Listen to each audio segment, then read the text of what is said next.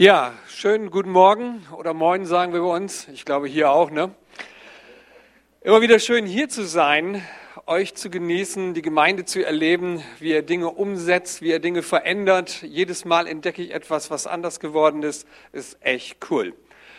Ich liebe diese Gemeinde und ich glaube, wenn ich hier in der Nähe wohnen würde und ich Pastor wäre, dann würde ich auch hierher kommen. Also es lohnt sich hier zu sein.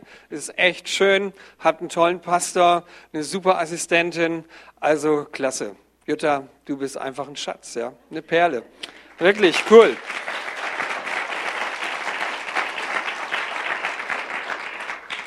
Ja, ich möchte euch hineinnehmen in ein Thema, was mich immer wieder neu begeistert.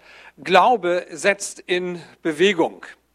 Und der Untertitel dieser Predigt heißt, äh, tritt dein Erbe an. Warum setzt Glaube in Bewegung? Weil wir erleben, okay, da gibt es etwas, was wir ergreifen können, was Gott für uns vorbereitet hat, was er möchte, dass wir in Angriff nehmen. So wie Lydia gerade erzählt hat, fand ich total stark, wo sie sagt, hey, und Gott hat mir Heilung gegeben und jetzt soll sie mir wieder genommen werden, aber ich ergreife sie und ich lebe da drin und ich tue auch so, ähm, dass ich daran glaube, dass ich geheilt bin, auch wenn die Schmerzen noch da sind. Glaube setzt in Bewegung, wenn wir ein Ziel haben, wenn wir wissen, okay, da ist etwas für uns vorbereitet. Und Gott hat ein Erbe für uns vorbereitet. Und die Person, die ich uns heute nochmal so ein bisschen vorstellen möchte, ist der Abraham aus dem Alten Testament, der sich in Bewegung setzt, weil er daran glaubt, dass Gott ihm etwas versprochen hat, dass Gott etwas für ihn vorbereitet hat. Und ich möchte mit euch lesen aus dem ersten Buch Mose, Kapitel 12, die Verse 1 bis 3. Und der Herr sprach zu Abraham, geh aus deinem Vaterland und von deiner Verwandtschaft und aus deines Vaters Hause in ein Land, das ich dir zeigen will. Abraham ist ein Mann des Glaubens. Warum? Weil er sich aufmacht und noch gar nicht weiß, wo die Reise hingeht. Er soll sein Vaterland verlassen, er soll sein Vaterhaus verlassen und er soll ein Land ziehen, von dem er nur weiß, okay, Gott hat irgendwie was vorbereitet für mich, was weiß ich noch nicht, und er zieht los. Und weiter sagt Gott, und ich will dich zum großen Volk machen und will dich segnen und dir einen großen Namen machen und du sollst ein Segen sein. Ich will segnen, die dich segnen und fluchen, die dich verfluchen. Und in dir sollen gesegnet werden alle Geschlechter auf Erden.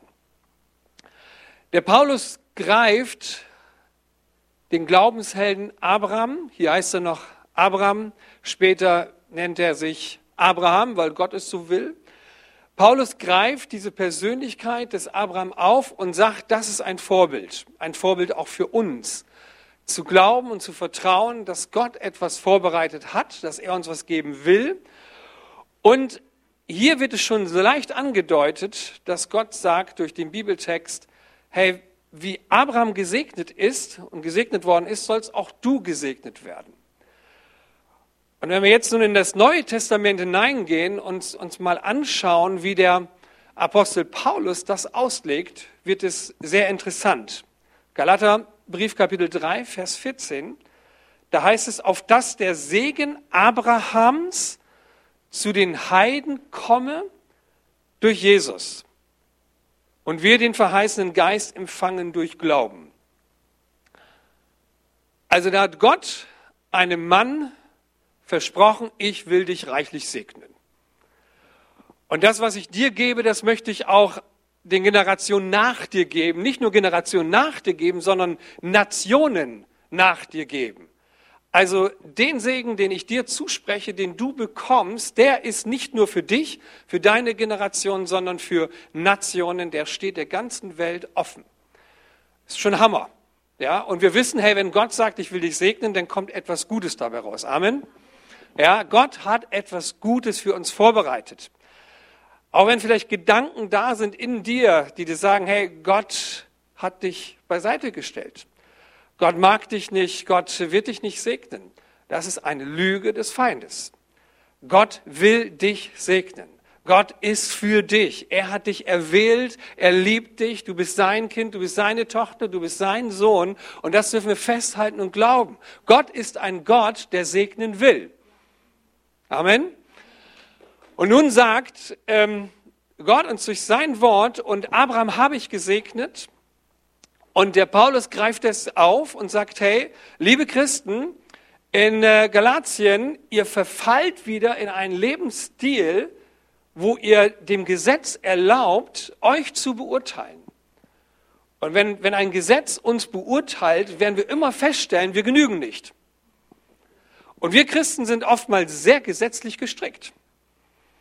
Wir ticken manchmal sehr, sehr gesetzlich. Oh, heute habe ich zu wenig gebetet oh, der Herr kann mich bestimmt nicht so, so segnen, wie ich sonst gesegnet werde. Heute habe ich das Wort Gottes zu wenig gelesen und Gott wird dieses und jenes nicht tun können. Und oftmals sind wir so gestrickt, dass wir das, was Gott eigentlich vorbereitet hat, nicht annehmen können, weil irgendetwas in uns ist, was uns sagt, du genügst nicht. Du reichst Gott nicht. Gott kann dich nicht segnen.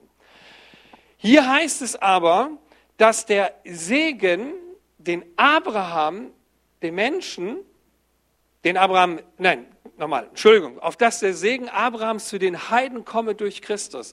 Hier wird gesagt, dass jeder Mensch, der an Jesus Christus glaubt, einen Zugang zu einem Segen hat, der vor tausenden von Jahren jemand zugesprochen worden ist. Finde ich Hammer.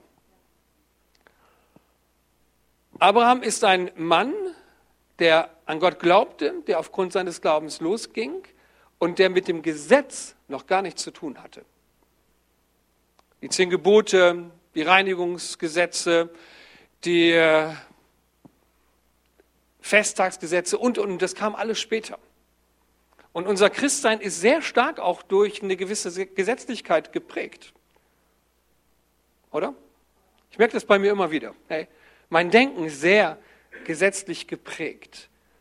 Auch bei mir entdecke ich ganz schnell so diese Züge, hey, du hast dies nicht getan, ja, Gott kann ja eigentlich nicht so richtig. Aber sich dagegen aufzulehnen, aufzustehen und zu sagen, hey, Gott, ich bin dein geliebtes Kind, ich bin dein geliebter Sohn. Und dann erinnert mich Gott oftmals in dieser Zeit, wo ich dann mit ihm rede und bete, daran, wie ich meine Kinder liebe, wie ich meine Enkelkinder liebe. Und auch heute Morgen, gerade in der Fahrt hierher, hatte ich so, eine, so einen Punkt, wo ich dachte, hey, da spricht Gott zu mir. Würdest du deinen Sohn, deine Tochter irgendwie weniger geben wollen, nur weil sie sich mal für einen Moment falsch verhalten haben? Irgendwie was äh, gemacht haben, was überhaupt nicht in Ordnung ist? Nein, ich gönne ihnen doch alles. Ich will, dass es ihnen gut geht. Und so will es Gott auch für uns. Der Segen von einem Mann, der vor tausend von Jahren gesegnet worden ist, soll zu uns kommen, die wir an Jesus Christus glauben. Und wenn du heute Morgen hier sitzt und sagst, hey, ich glaube an den Sohn Gottes, ich glaube an Jesus Christus, dann darfst du gespannt sein, was Gott alles für dich vorbereitet hat. Denn es wird noch spannender. Und weil ihr nun zu Christus gehört, seid ihr die wahren Nachkommen Abrahams. Ihr seid seine Erben und alle Zusagen Gottes an ihn gelten euch.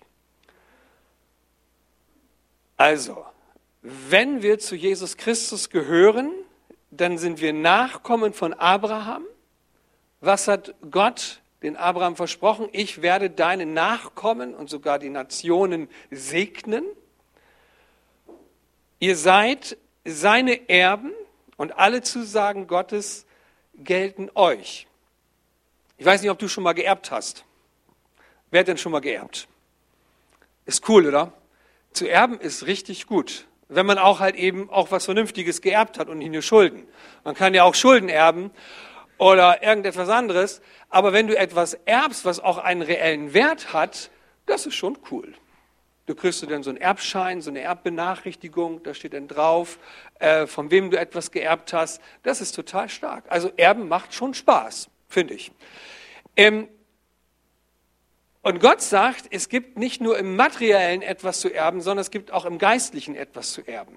Das ist ja das, was hier jetzt so ganz interessant ist. Also dem Abraham ist etwas zugesprochen worden. Erst einmal auf der einen Seite ist ihm etwas zugesprochen worden, so mach dich auf den Weg, zieh los und ich will dich segnen. Das ist ja schon mal cool. Ne? Ist natürlich ein Glaubensschritt, sich auf den Weg zu machen, irgendwohin irgendwie etwas zu tun und gar nicht zu wissen, was dabei rauskommt. Wir in der Regel haben es eben ein bisschen einfacher, finde ich. Gott ist da irgendwie noch mal ein bisschen barmherziger mit uns, Wenn er sagt, hey, geh dahin, dann sagen wir, okay, da gehe ich hin, aber dann weiß ich auch, wo ich hingehen soll. Ne? Ähm, vor Jahren, als ich berufen worden bin, auf, die, auf das theologische Seminar zu gehen, wusste ich, okay, ich soll nach Elshausen ziehen mit meiner Familie. Und Gott sagte auch, wenn du das tust, dann werde ich dich versorgen. Ihr werdet keinen Mangel haben. Weil dort äh, hatte ich ja keine Einkünfte mehr. Und, äh, aber das war klar. Also ich, ich mache mich auf den Weg, ich ziehe los. Ich weiß, wo es hingeht. Und wenn ich da bin, will Gott segnen. Zum Abraham hat er gesagt, zieh einfach los, ich will dich segnen. Und nun sagt Gott zu uns, und wenn du an Jesus Christus glaubst und mit ihm unterwegs bist, dann steht dir der Segen zur Verfügung. Und noch mehr sogar ein Erbe. Und ein Erbe ist in der Regel immer ganz klar aufgelistet, was man geerbt hat. Damit auch jeder, der einen Erbschein bekommen hat, auch äh, weiß, okay, wenn ich das Erbe antrete, was bekomme ich denn überhaupt da? Ist ja wichtig. Ja, manches Erbe ähm, kann eine richtig faule Nuss sein, wenn quasi das Erbe hoch verschuldet ist, was ich da bekommen habe. Dann kann ich es aber ablehnen. Ich muss es nicht nehmen. Wenn es hier darum geht, dass Gott sagt, ihr habt ein Erbe bekommen, dann interessiert es mich natürlich, okay, was ist das Erbe? Oder? Was habe ich eigentlich geerbt? Was habe ich als Christ geerbt? Was steht mir zu? Wir vorhin gehört haben, mir steht Heilung zu was steht mir eigentlich zu? Was sagt Gott in seinem Wort? Was steht mir als Christ zu? Wenn ich an Jesus Christus glaube, dann habe ich ein Erbe bekommen, was dem Abraham damals zugesprochen worden ist. Ich bin sein Nachkomme durch Jesus Christus und dieses Erbe steht mir jetzt zu. Und nun gehen wir nochmal zurück in das erste Buch Mose. Was sagt Gott dem Abraham? Kapitel 22, Verse 17 bis 18. Ich will dich segnen und deine Nachkommen mehren, wie die Sterne am Himmel und wie den Sand am Ufer des Meeres. Und deine Nachkommen sollen die Tore ihrer Feinde in Besitz nehmen. Und durch deine Nachkommen sollen alle Völker auf Erden gesegnet werden, weil du meiner Stimme gehorcht hast. Ich will dich segnen und deine Nachkommen mehren wie die Sterne am Himmel und wie der Sand am Ufer des Meeres. Schon interessant.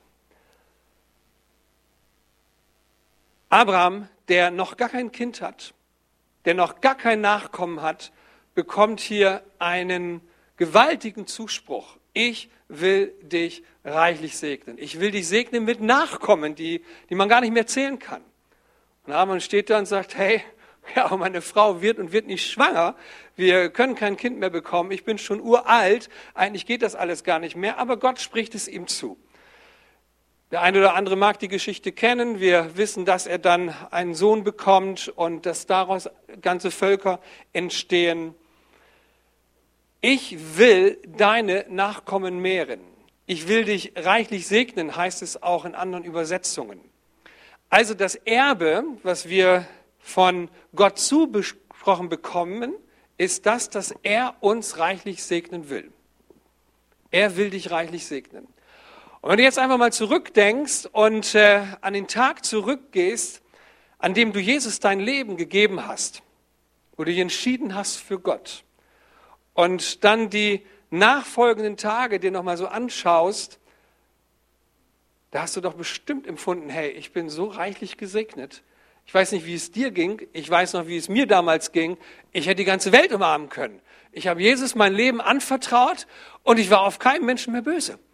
Das war Hammer, ja. Ich habe alle geliebt. Und ich war begeistert von meinen Mitmenschen, von meinen Schülern damals. Und ich habe gedacht, ey, Gott hatte ja was richtig Großes vor. Ich fühlte mich so reichlich gesegnet.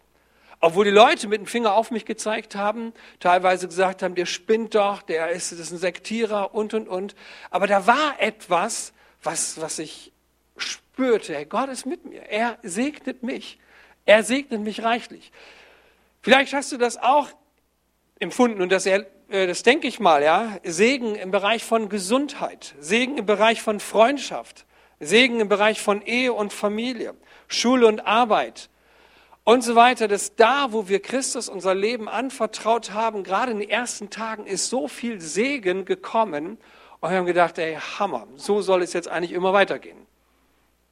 Die Realität sieht, sieht leider anders aus, dass, dass wir empfinden, hey, irgendwie sind wir wieder in so alte Lebensmuster gerutscht, oder? Und darum ist es wichtig, dass wir ein Teil von der Gemeinde Jesus sind, damit wir immer wieder neu aufstehen können. Und wenn du heute so das Empfinden hast, hey, ja damals, das war klasse, als ich Jesus angenommen habe, als ich mich bekehrt habe, dann habe ich mich taufen lassen, bin in Nachfolge gegangen. Wenn ich aber heute nochmal mein Leben so reflektiere, dann fühlt es sich fast so an, als wenn ich wieder zurückgefallen wäre. Und darum ist deine Kleingruppe so wichtig. Darum ist Gemeinde so wichtig. Darum ist der, der Ort von Gemeinschaft, von Anbetung, von Bibellehre so wichtig, dass wir immer wieder Momente haben, wo wir sagen, ich stehe neu auf und ich will meinem Herrn weiterhin folgen und ihm nachgehen. Also er möchte dich reichlich segnen. Wenn er dem Abraham sagt, ich werde dich segnen mit Nachkommen, dann bedeutet das, die Nachkommen in der damaligen Zeit waren die Lebensversicherung. Die Nachkommen der damaligen Zeit waren äh, die Altersvorsorge. Jeder, der viele Nachkommen hatte, wusste, mich, äh, ich werde im Alter gut versorgt sein. Nachkommen standen dafür, dass man Wohlstand hat und dass Gott einen segnet.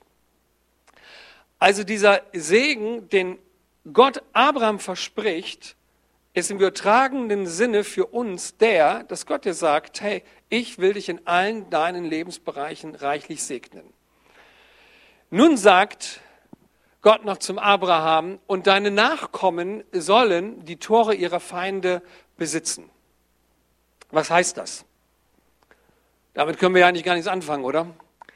In der damaligen Zeit war das ganz, ganz wichtig. Die Menschen lebten äh, in Gemeinschaften und eine Stadt hatte in der Regel Stadttore und vor allen Dingen Stadtmauern, natürlich. Und äh, um in eine Stadt hineinzukommen, musste man durch ein Stadttor in die Gemeinde hineingehen. Wenn es kriegerische Auseinandersetzungen gab, dann versuchte natürlich der Feind, durch das Stadttor in die Stadt zu kommen, um diese Stadt einzunehmen.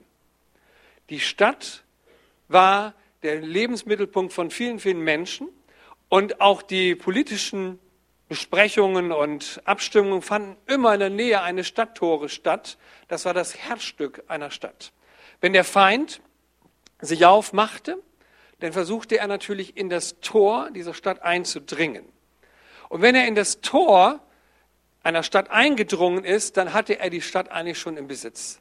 Dann hatte die Stadt kaum noch eine Möglichkeit, ihre Stadt wieder äh, befreit zu bekommen von der feindlichen Besetzung.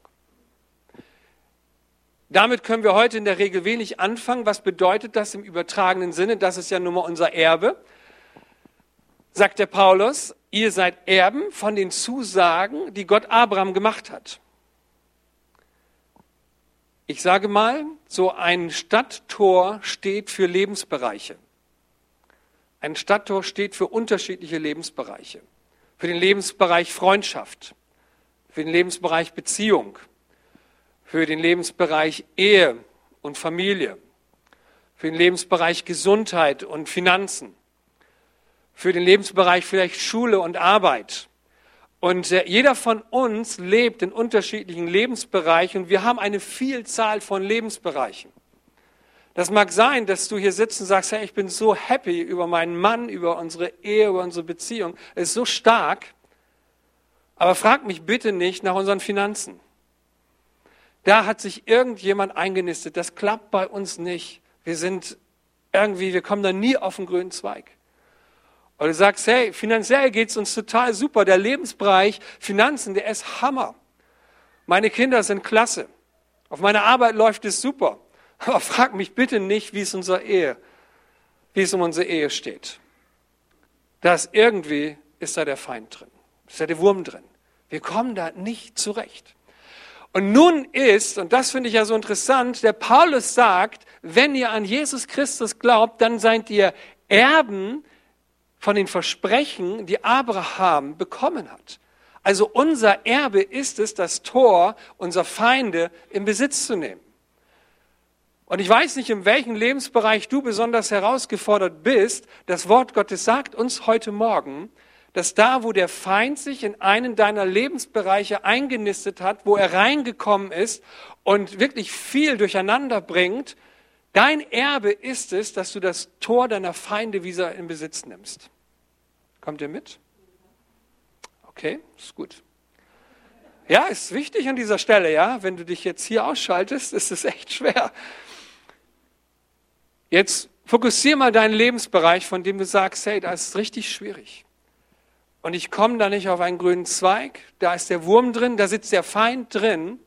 Fokussier diesen Bereich mal und sag dir, mein Erbe ist es, dass ich diesen Lebensbereich mit meinem Herrn Jesus Christus wieder in Besitz nehme. Du sollst den Lebensbereich, wo der Feind drin sitzt, wieder neu in Besitz nehmen. Das ist dein Erbe. Amen. Das ist dein Erbe. Der Paulus sagt, hey, das ist unser Erbe. Wir sind Erben von dem, was dem Abraham zugesprochen worden ist. Und er, Gott will nicht, dass du in diesem oder in jenem Lebensbereich weiterhin das Empfinden hast, das Gefühl hast, hey, da sitzt der Feind drin und der scheint, scheint irgendwie da Macht zu haben, der kann machen, was er will. Wir lesen, dass das der Segen für uns sein soll, dass wir den Feind in diesem Lebensbereich überwinden. Und durch deine Nachkommen sollen alle Völker auf Erden gesegnet werden, weil du meiner Stimme gehorcht hast. Wie viel Segen geht dadurch verloren, dass wir uns damit abfinden, dass der Feind in dem Lebensbereich weiterhin das tun kann, was er will? Wie viel Segen geht dadurch verloren, den unsere Kinder eigentlich mitbekommen könnten, unsere Enkelkinder mitbekommen könnten, wenn wir doch den Lebensbereich wieder in Besitz nehmen würden? Versteht ihr? Das, das Ziel Gottes ist es, in den Lebensbereich hineinzukommen, in dem der Feind gerade wütet, um dich zu segnen und deine Nachkommen zu segnen. Deine Kinder, deine Enkelkinder, deine Familie und, und, und. Das möchte er. Das ist sein Wunsch. Wir lesen wieder Galater Kapitel 4. Der Paulus versucht es nochmal aufzugreifen, um etwas deutlich zu machen, den, den Galatern, die irgendwie so in eine Gesetzlichkeit zurückgefallen sind die irgendwie so, so spürten, hey, ähm, wir müssen dieses und jenes tun, um äh, von Gott gesegnet zu werden. Wir müssen etwas leisten. Oder aber, und das ist die Stelle, die Paulus jetzt anspricht, auch wenn wir das nicht sind, dass wir meinen, wir müssen irgendetwas leisten, dann gibt es so eine, eine Passivität, Dinge einfach zu erdulden und äh, hinzunehmen. Paulus sagt uns in Galater 4, Vers 7 bis 9b, jetzt seid ihr keine Diener mehr, sondern Kinder Gottes. Und als seine Kinder gehört euch alles, was ihm gehört. Wieso dient ihr nun wieder ohnmächtigen und armseligen Elementen dieser Welt? Es ist sehr interessant, was er da sagt. Hey, ihr seid keine Diener mehr, ihr seid Kinder. Wie geht ein Diener mit seinem Herrn um? Wenn er das überhaupt wagt, sowas zu sprechen, ja, sowas auszusprechen. Ein Diener wird immer abchecken, hey, ähm, habe ich das überhaupt verdient, meinen Herrn heute überhaupt anzusprechen?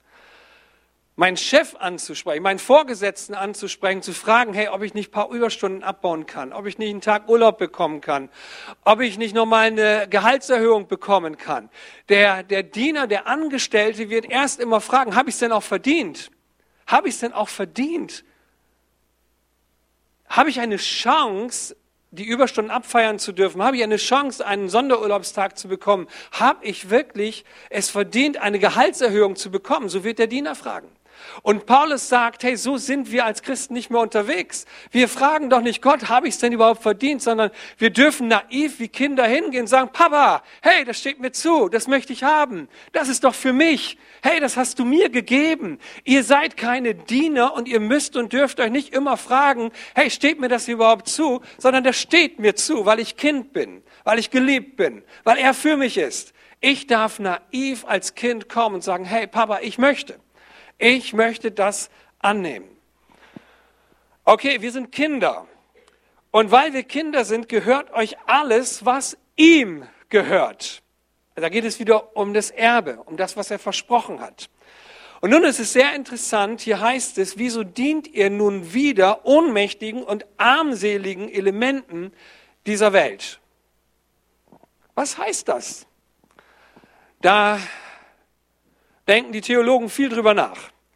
Und man hat herausgefunden, dass in der Gemeinde zu Galatien nicht nur Leute saßen, die sehr gesetzlich tickten, die aus dem Judentum herauskamen und viel Gesetzlichkeit und ähm, viel Leistungsorientiertheit in das Christsein hineinbrachten. Nein, es sa saßen da auch Heidenchristen, die aus dem Heidentum herauskamen und die viel mit Elementen dieser Welt zu tun hatten. Was sind diese Elemente dieser Welt? Das ist Aberglaube. Das sind ähm, Dinge, die man meint, dass sie über ein Leben stehen und man kann sie nicht mehr verändern. Wenn Paulus darüber spricht, ihr vertraut wieder auf diese Elemente dieser Welt, bedeutet das, zur damaligen Zeit auf jeden Fall, dass die Christen angenommen haben, weil sie aus dem Heidentum herauskamen, man ist unter einem bestimmten Stern geboren. Jeder Mensch ist unter einem bestimmten Stern geboren. Nur das Doofe daran ist, dass es gute und böse Sterne gibt.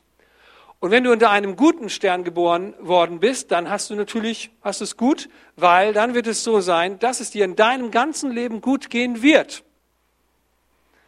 Wenn du aber unter einem schlechten und bösen Stern geboren wurdest, dann wird aus deinem Leben nichts. Du kannst machen, was du willst. Aus deinem Leben wird nichts. Und der Paulus sagt, hey, das kann doch nicht sein, dass ihr das mit hineinnimmt in euer Christsein. Ihr habt ein Erbe. Ihr habt einen Zuspruch bekommen. Durch Jesus Christus will Gott euch reichlich segnen. Und ihr meint jetzt, und einige von euch meinen jetzt, okay, weil ich ja unter einem besonderen Stern, unter einem schlechten und einem bösen Stern geboren wurde, verläuft mein Leben halt so. Und der Paulus sagt, das kann doch nicht sein. Und wir denken, ja, wie kann man sowas glauben? Wie kann man sowas annehmen? Aber hey, wie sieht es denn bei uns aus? Ist es manchmal nicht genau so, dass wir uns da schon mit abfinden? Ja, es ist nun mal so.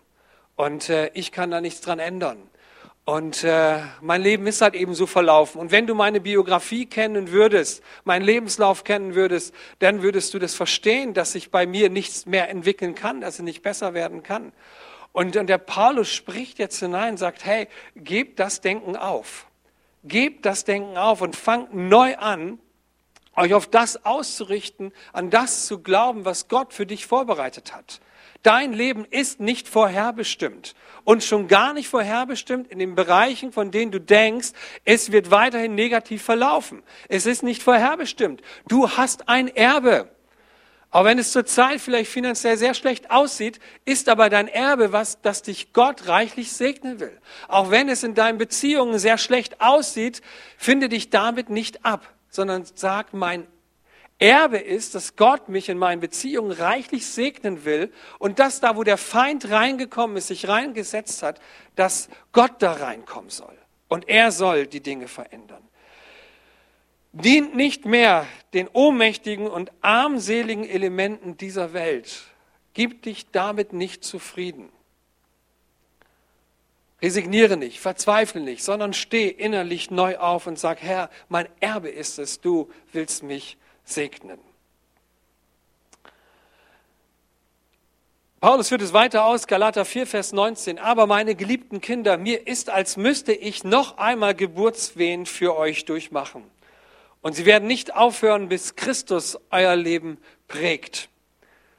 Der Paulus ringt darum und sagt, hey, glaubt und vertraut dem, was das Wort Gottes uns sagt. Ihr seid Erben. Euch steht etwas zu. Wenn du Jesus Christus als deinen Herrn und Heiland angenommen hast, dann steht dir ein geistliches Erbe zu. Und du darfst dich darauf immer wieder stellen und sagen, Gott, das ist doch mein Erbe. Dieser Segen in allen Lebensbereichen meines Lebens. Und der Paulus ringt darum und sagt, es ist so, als wenn ich noch einmal Geburtswehen leiden müsste. Wie kommt der Paulus darauf? Als Mann hat er nie Geburtswehen erlitten. Und äh, wir Männer werden es auch nicht, wenn wir in dem bleiben, was Gott geschaffen hat und gemacht hat. Ja? Ähm, ist interessant, ich bin ja vom ersten Beruf der Krankenpfleger und in der Ausbildung zum Krankenpfleger sagte man uns im Fach der Gynäkologie und der Entbindungslehre, dass wenn der Mann die Schmerzen erleiden müsste, die eine Frau erleidet bei, bei einer Entbindung, dann würde er sterben. Also ist wohl irgendwie so untersucht worden. Also die Schmerzen würde ein Mann gar nicht aushalten können, die eine Frau erleidet, wenn sie ein Kind gebiert. Und, und der Paulus sagt hier, hey, ich, ich leide darunter. Ich leide darunter und es bereitet mir so viel Schmerzen, ich bin hier fast am Sterben. Weil ich möchte, dass ihr das versteht dass ihr da, wo ihr Jesus Christus angenommen habt, seid ihr keine Diener mehr, seid ihr keine Angestellten mehr, da seid ihr Kinder. Und als Kinder dürft ihr naiv zu eurem Papa kommen und sagen, hey Papa, das möchte ich haben, das wünsche ich mir. Und äh, ich, ich, ich will es haben. Und der Papa wird sagen, ja klar, warum auch nicht? Ihr seid keine Diener mehr, ihr seid Kinder. Ihr seid die, die gesegnet sind die, die das empfangen sollen, die ein Erbe von Gott bekommen haben. Ihr seid die, wenn ihr festgestellt habt, hey, hier und da in meinen Lebensbereichen, und das muss gar nicht bedeuten, dass es überall chaotisch ist, sondern es bedeutet, dass in dem einen oder anderen Bereich deines Lebens, dass es da richtig schwierig ist. Und das heißt, dass Gott euch den Sieg geben will in diesen Lebensbereichen. Und so möchte ich uns hineinnehmen in das, was, was Gott uns sagt. Ich möchte das Lobpreisteam schon bitten, dass ihr nach vorne kommt, euch langsam vorbereitet. So heißt es weiter in Kapitel 5 des Galaterbriefes, so hat uns Christus also wirklich befreit, sorgt nun dafür, dass ihr frei bleibt. Und lasst euch nicht wieder unter das Gesetz, unter Prinzipien oder alte Verhaltensweisen, habe ich hinzugefügt, versklaven. So hat uns Christus also wirklich befreit, so sorgt nun dafür, dass ihr auch befreit bleibt. Hey, mir hilft es immer wieder, mit Christen zusammen zu sein. Immer wieder mit Christen im Austausch zu sein. Immer wieder Gottes Wort zu hören, mich neu motivieren zu lassen, anspornen zu lassen, neu auf das ausgerichtet zu sein, was das Wort Gottes sagt. Und wirklich zu sagen, hey, ich will da wieder hinkommen. Und die ersten Stunden, wo wir Jesus angenommen haben, wo wir ihm nachgefolgt sind, die ersten Stunden, Tage, Monate und vielleicht auch Jahre, von denen du gesagt hast, hey, da war ich so reichlich gesegnet, da funktionierte das, da war das so cool, ich habe Jesus erfahren. Das ist das, wo er uns immer wieder hinhaben will. Das ist das, von dem Gott sagt, ich möchte dich wiederbeleben, geistlich wiederbeleben, möchte dir, dir Neues geben und Neues schenken. Und so möchte ich dir auch heute Morgen Mut machen, dass da, wo du spürst, ja, ich bin wieder zurückgefallen in alte Verhaltensmuster, in alte Prinzipien. Ich bin eigentlich wieder da, wo ich früher auch schon mal war. Gib dich damit nicht zufrieden, sondern steh auf und sag, Herr Jesus, hier bin ich. Vielleicht, wie der es tut, der heute das erste Mal hier ist und er sagt, hey, das habe ich noch nie gehört. Hammer mit Jesus, dass das so ein Unterschied ist, zu glauben. Ich höre das so oft. Kommen Menschen zum Glauben an Jesus, die vorher schon irgendwie eingetragenes Mitglied in irgendeiner Kirche waren, die mir sagen, wenn ich das vorher gewusst hätte, das wäre der Hammer. Der wäre mein Leben längst nicht so verlaufen. Und sie sind so dankbar, dass sie Jesus angenommen haben und immer neu wieder ausgerichtet werden dürfen auf das, was Jesus für sie zu tun vermag. Und ich möchte dich heute Morgen einladen, der du hier bist, Vielleicht sagst du, hey, mit Jesus war mir das noch nie so klar. Hab Mut, dein Leben Jesus Christus anzuvertrauen. Hab Mut, Ja zu ihm zu sagen. Und das Wort Gottes sagt uns, wer Ja zu Jesus sagt, hat ein geistliches Erbe. Auch wenn du im natürlichen und materiellen noch nie etwas geerbt hast, spreche dir heute zu, mit dem, dass du zu Jesus Christus kommst, spricht dir Gott zu, hey, du bist mein geliebtes Kind, du bist kein Diener mehr, Du bist jemand, der geerbt hat, der ganz naiv und kindlich zu mir kommen darf. Und ich möchte ihm das geben, was ich an Abraham versprochen habe. Ich möchte dich reichlich segnen. Möchte, dass du das Tor deiner Feinde in Besitz nimmst und dass dein Leben zum Segen wird, wiederum für andere.